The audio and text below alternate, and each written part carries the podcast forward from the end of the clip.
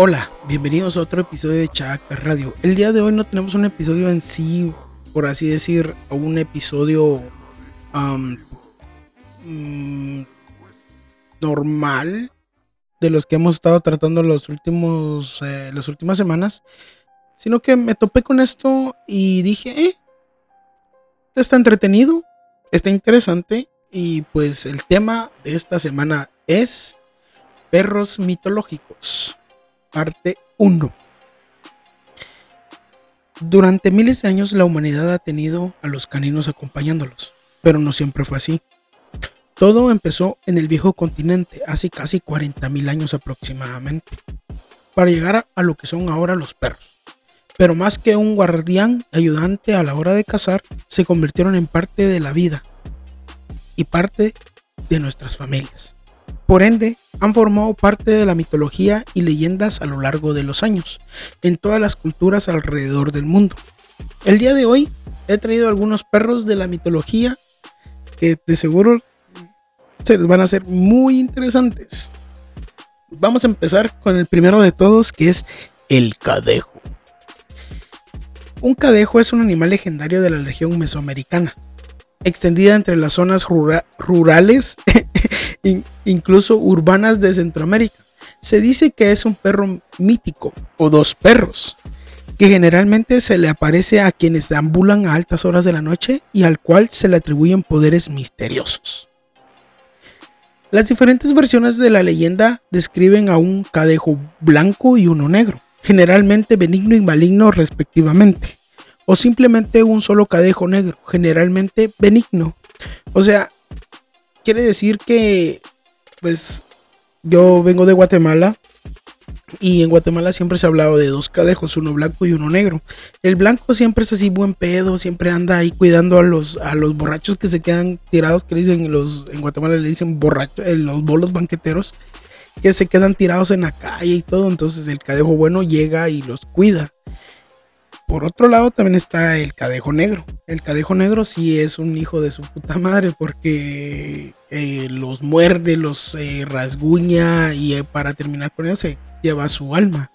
Y es más o menos así como, como dicen algunas leyendas o historias que cuenta la gente y después está la otra que es que simplemente es uno y que dependiendo de que si sos bueno o sos malo en la vida, te ayuda te perjudica. Pero eh, hay un sinfín de historias de él. La leyenda del cadejo es el vestigio de una antigua creencia que supone que todo humano posee un animal de compañía, que también son llamados los nahuales o un nahual. Este mítico animal es el doble del hombre, de tal manera que la enfermedad o la muerte del primero conlleva la enfermedad o la muerte del segundo. En la actualidad se pueden establecer comparaciones de lo anterior con el pensamiento cristiano, que expresa que el hombre tiene un ángel guardián que lo protege de los peligros. También este personaje tiene su resonancia precolombina maya en un espectro bienhechor, guardián de los caminos. Eh, esta historia también, como lo comenté en la, eh, en la leyenda del sombrerón, esto viene desde mucho antes de la colonización o del descubrimiento del nuevo mundo, donde los mayas y mexicas, este, incas, todos tenían cierta cantidad de dioses y siempre había uno que era un dios perro y que era benigno o maligno, dependiendo, ¿no? Pero es bastante, eh, es bastante entretenido saber que, que o por así decir, también de cierta manera, mm, no sé, chistoso o muy, en cierto punto también mm, es un punto a considerar de que en ese tiempo todas las culturas, muchas estaban aisladas, pero todas cayeron en lo mismo, de tener un dios de este tipo. Pero bueno, ese fue el cadejo. El siguiente perro mítico que tenemos en la lista del día de hoy es Huehuecoyotl. Huehuecoyotl es un tramposo dios mexica de la música, el baile, la canción. En el códice borbónico se es representado con un, como un coyote bailando con manos y pies humanos acompañado por unos platillos. Huehuecoyotl comparte muchas características con el típico del coyote estafador de las tribus norteamericanas, incluyendo, incluyendo en la narración y el canto coral. En ambas culturas es un bromista, cuyos trucos a menudo son jugados sobre otros dioses, pero con frecuencia fallan, causando más problemas a él que a las víctimas. Es un dios eh, fiestero. Incluso se decía que instigaba guerras entre humanos para aliviar su aburrimiento. Él es parte de la familia de dioses mexicas de Tezcatlipoca y tiene sus poderes para transformarse. Los que tenían malos augurios de los dioses a veces apaleaban a Huehuecoyotl para mitigar o invertir su destino. Y esto es cierto, yo en, una, en una investigación que ya vendrá, bueno, en un tema que investigué y que va a venir pronto, espero, se habla de un dios así, que tiene varias leyendas, varias historias que cuentan los nativos americanos de que era bueno, básicamente era un, un trickster, un hijo de su chingada cola, o sea, solo andaba chingando a medio mundo. Y es muy entretenido escuchar las historias de toda esta gente que pues tiene miles de años en esta parte del mundo y son muy, muy, pero muy entretenidas.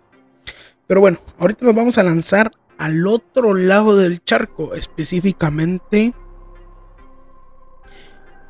a el área de Noruega, que mm, creo que sí, Noruega. Pero bueno, el siguiente perro mítico, se puede decir perro, es un canino, es el lobo Fenrir.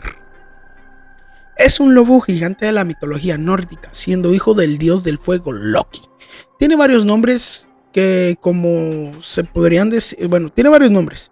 Eh, hay varios, uno es Fenris, otro es Fenrisul, Horvinir o Vanagard. Vanagander. Vanagander. Algo así se pronuncia. Bueno, eh, esta dislexia a veces no me deja pronunciar a veces bien las cosas, pero más o menos es así van sus nombres. Quien en el Ragnarok será quien asesina al padre de todo, el dios Odín.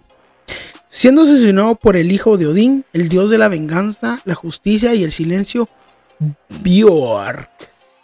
Bio, sí, algo así creo que se pronuncia Bjork. Fenrir es mencionado en varias partes del poema Volupspa. En este poema es donde Volva, que es una mujer vidente, una sacerdotisa o mujer sabia, le informa a Odín y dice lo siguiente. Al este, una anciana se sentó en el bosque de Jarvir y dio a luz a una camada de lobos, pero de todos destaca uno, que será el destructor de la luna, quien en el Ragnarok será quien acabe contigo. Y la historia de, bueno, eh, la mitología nórdica es muy extensa, pero sí, según lo que he escuchado, bueno, no lo que he escuchado, sino que lo que he investigado y todo y que he podido ver de toda la mitología nórdica, sí es eh, así va. De que eh, el lobo Fenrir en el momento de la, bueno, del Ragnarok va a ser quien mate a Odín. Se lo va a comer de un mordisco. Por ende, el, dios Björk, al verlo, dice Nel y se la balanza encima a Fenrir y lo mata. Y así es como va. Entonces, la historia nórdica es súper extensa, súper entretenida también. Si algún momento tienen, por así decir, eh, la oportunidad de ver o leer acerca de la mitología nórdica es muy buena, muy entretenida y tiene uh, tópicos bien raros también. Pero bueno, vamos a continuar con la historia de Lobo Fenrir. Al principio, Fenrir solo era un cachorro, pero conforme se alimentó y empezó a crecer, llegó a un punto que fue simplemente incontrolable. Los Aesir decidieron retenerlo en Asgard para mantenerlo vigilado, pero nadie tenía el valor suficiente para cuidar de él. Fue cuando Tyr, quien accedió a cuidar de él, al ver el enorme tamaño que estaba alcanzando, decidieron atarlo dos veces fallando. Primero, intentaron con la cadena Letting, que es el nombre de la cadena, con la primera cadena con la que intentaron amarrar a, a, Lobo Fenrir. Y después con la todavía más fuerte Droma, que Fenrir se dejó poner y de las que se liberó fácilmente. Entonces, este lobo eh, se dejó poner porque también es un lobo que habla. Este se dejó poner estas dos cadenas porque los dioses, al ver de que ya era inminente que estaba el Ragnarok viniendo, sabían que él iba, a matar a Odín. Entonces dijeron, no, vamos a apresarlo, vamos a tratar la manera de mantenerlo cautivo. Y por eso trataron con estas dos cadenas y ninguna funcionó. Entonces los dioses acudieron a los enanos, que fabricaron la cadena Gleipnir, que era sedosa como un lazo, pero estaba forjada con seis ingredientes mágicos. Y los ingredientes están bastante, bastante raros, pero también bastante, por así decirlo, como míticos, poéticos o de alguna manera, por, por verlo de alguna manera, ¿no? Y son una pisada de gato, una barba de mujer, el, el aliento de un pez, las raíces de una montaña, los nervios de un oso y la saliva de un pájaro. Llevaron la cadena a Fenrir, que al saber que estaba compuesta por ingredientes mágicos se negó a colocársela. Los Aesir le prometieron que si no lograba romper la cadena lo liberarían y lo dejarán y lo iban a dejar ir y a vivir a sus anchas, porque ya no les parecería una amenaza. Pero Fenrir sospechando volvió a negarse. Pero accedió a ponérsela si alguno de los dioses aceptaba poner una mano en su hocico. Como prueba de buena fe, solamente Tyr, hijo de Odín, quien cuidó de él, y al único que le tenía confianza se presentó como voluntario para poner la mano en las fauces del lobo. Entonces Fenrir permitió que lo ataran pero al ver que no lograba liberarse, cerró el hocico y se quedó con la mano de Tyr.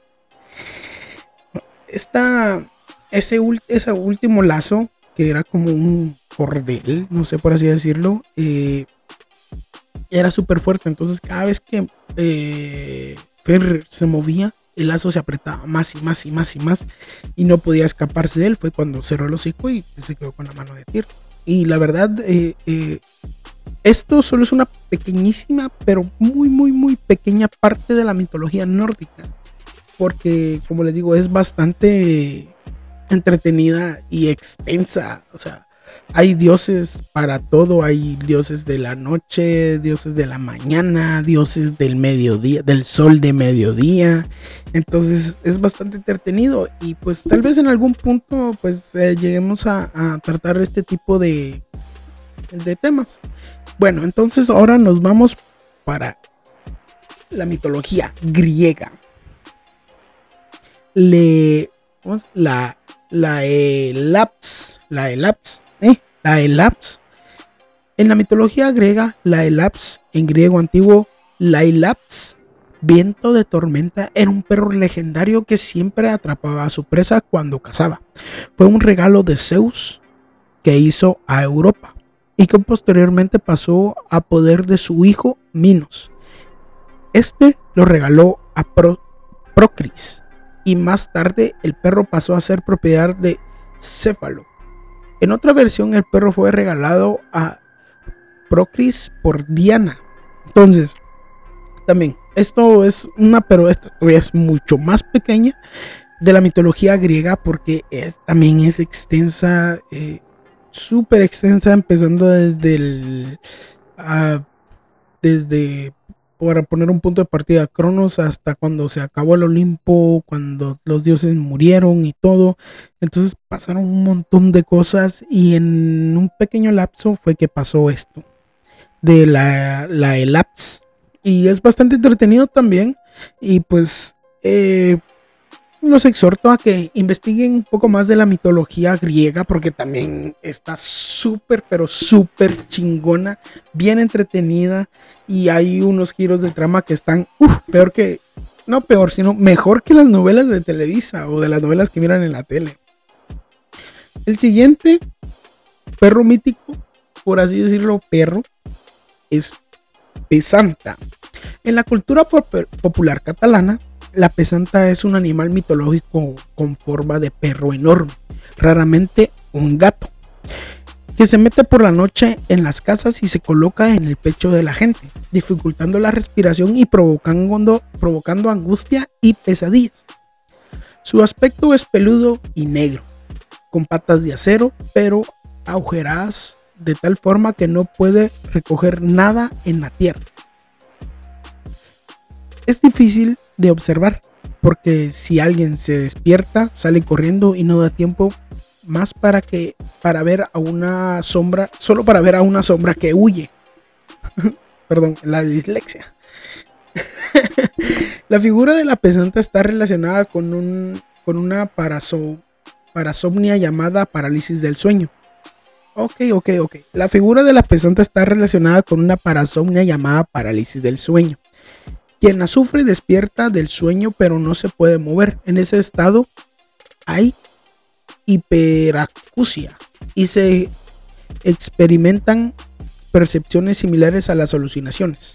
Múltiples culturas dan explicaciones similares para este fenómeno. Por ejemplo, en Colombia la causa del, de, no es la pesanta, sino una bruja que se posa sobre el pecho. Y bueno, empezando con esto con Pesanta, eh, lo dejé de último porque eh, sí se me hace bastante interesante eh, adentrar un poquito más en esta en este perro mitológico y así. Porque cuando yo estaba bueno, más joven un día estaba durmiendo en mi cuarto yo acostumbraba a dormir boca abajo se me hacía la manera más cómoda de dormir. Y pues eh, descansaba bien en ese tiempo. Pero un día, eh, cerca de las, por darles una hora a las 2 de la mañana, sentí como un gato se paró en mi espalda. Y lo sentí, pero en ese momento cuando yo sentí las cuatro patas del gato en mi espalda, yo me desperté y no me podía mover solo podía pensar de que qué chingados me estaba pasando porque no me puedo mover. Quería gritar y no podía. Entonces, con la luz que entraba de afuera de la ventana, solo pude ver a un gato encima de mí. Como dice que raramente es un gato, pero también pues ya saben, eh, en varias partes del mundo también hay leyendas similares, espectros, espíritus, como lo quieran ver. Pero ese día yo lo que vi fue un gato en mi espalda. Y no me podía mover y todo. Y me, y me empezó a dar un ataque de ansiedad súper horrible. Quería gritar, empecé a sudar frío, no me podía mover. Hasta que en algún punto pasó una moto. Cuando pasó la moto y empezó a hacer ruido, yo me empecé a como que a calmar y solo vi como el gato brincó de mi espalda. Cabal sentí como se despegaron dos de las patas y después pum, el último empuje con las patas traseras y solo vi cómo salió la sombra por la ventana. En ese momento me pude mover y estirar, pero estaba yo súper nervioso, sudando frío, con unas ganas de llorar horribles. Y también, eh, como dicen que también está ah, como... Eh, por así decir, como relacionado a la, al fenómeno este de la parálisis del sueño. Prácticamente siento yo que lo que a mí me pasó fue esto, una parálisis del sueño que estuvo súper fea y que desembocó en, por así decir, en esta alucinación, pero por lo que veo y por lo que he investigado varias veces y que he podido eh, recolectar de información, es más común de lo que la gente cree. Hay varios hay varias personas que comentan en videos de YouTube que dicen, no, a mí me pasó y ponen su experiencia y todo eso. Entonces sí se me hace una manera de que puedan investigar o tan siquiera conocer a más gente que les ha pasado lo mismo. Porque hay miles y miles de videos en YouTube y muchos eh, abarcan este tema. Y se me hace muy interesante tal vez en algún punto lleguemos a tratar ese tipo de, de casos o de fenómeno paranormal acá. Y bueno, este fue el episodio del día de hoy. Espero que les haya gustado. Recuerden que fue la primera parte de perros mitológicos. Esperen pronto la segunda parte. Ya saben, eh, por favor. Ahorita en estos días voy a estar subiendo los episodios ya hechos que están en Spotify, en Apple Podcast y en Google Podcast. Eh, lo voy a subir a YouTube porque yo sé que hay muchas personas que no les gustan estas eh, plataformas de audio que les gusta más es este pues poner YouTube entonces decidí que los voy a poner ahí pero desgraciadamente eh, no tengo por así decir imagen mía grabando solo tengo pues solo voy a poner una imagen de, del, del, podcast y nada más eh, y pues como siempre síganos en, en Instagram como Chac Radio en Facebook como Chac Radio Podcast y pues gracias por habernos escuchado el día de hoy. Tengan un bonito día y nos miramos en la próxima. Gracias.